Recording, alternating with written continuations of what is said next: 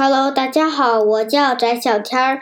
今天给大家讲的故事是《木偶奇遇记》第九章《消失的爸爸》。匹诺曹重获自由后，直奔仙女住的那座小房子。天空正下着雨，道路非常泥湿。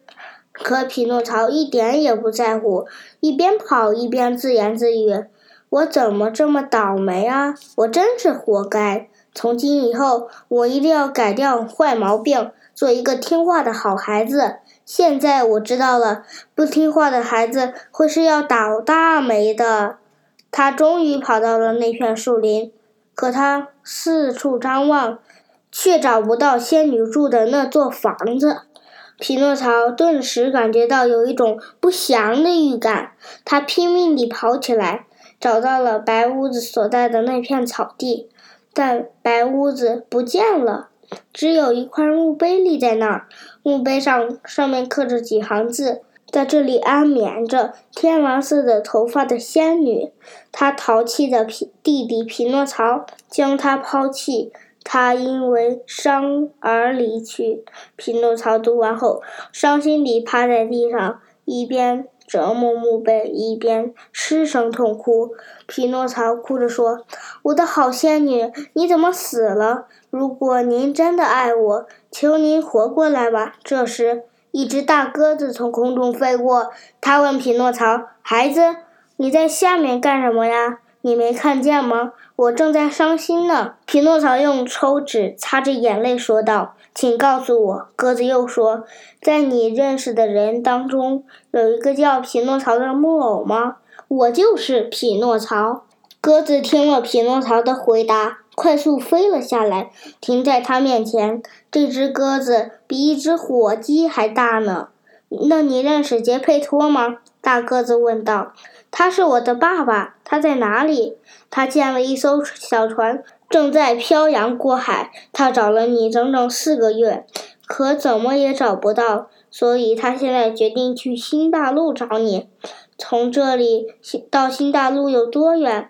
匹诺曹不安地问。一千多公里，快上来，我带你去。说完，匹诺曹就跳上了鸽子的背，迫不及待地喊道：“快走，快走，快带我去海边！”他们飞了一一整天，到晚上时，鸽子说：“我快要渴死了，我快要饿死了。”匹诺曹跟着说：“咱们下去吧，先到鸽子楼里找点东西。”再飞，天亮就能赶到海边了。于是他们落到一个废废弃的鸽子楼里，里面有一盆水和一篮野豌豆。匹诺曹以前最讨厌吃野豌豆了，可今天晚上他饿坏了，一篮子的野豌豆都快被他吃光了。他对鸽子说：“我从没有想过野豌豆这么好吃。”孩子，鸽子说。当每一个人快饿死的时候，祈愿是最难吃的野豌豆也能成为美味。第二天早晨，他们来到海边，鸽子刚把匹诺曹放下，就转身飞走了。海边围了很多人，他们面朝大海，一边大喊，还一边挥着双手。出什么事了？匹诺曹向一位老奶奶问道。这位可怜的爸爸丢了儿子，想划着小船到。到新大陆去找，可海面上的风浪太大，小船就要被打翻了。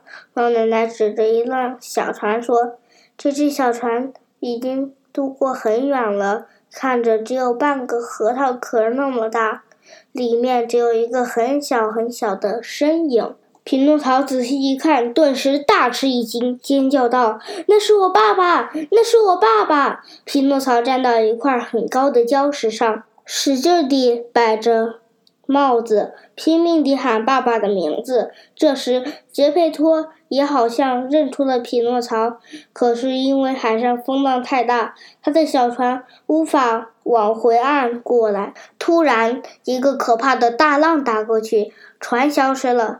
匹诺曹不停地让小船重新浮出水面，可连船的影子也看不见。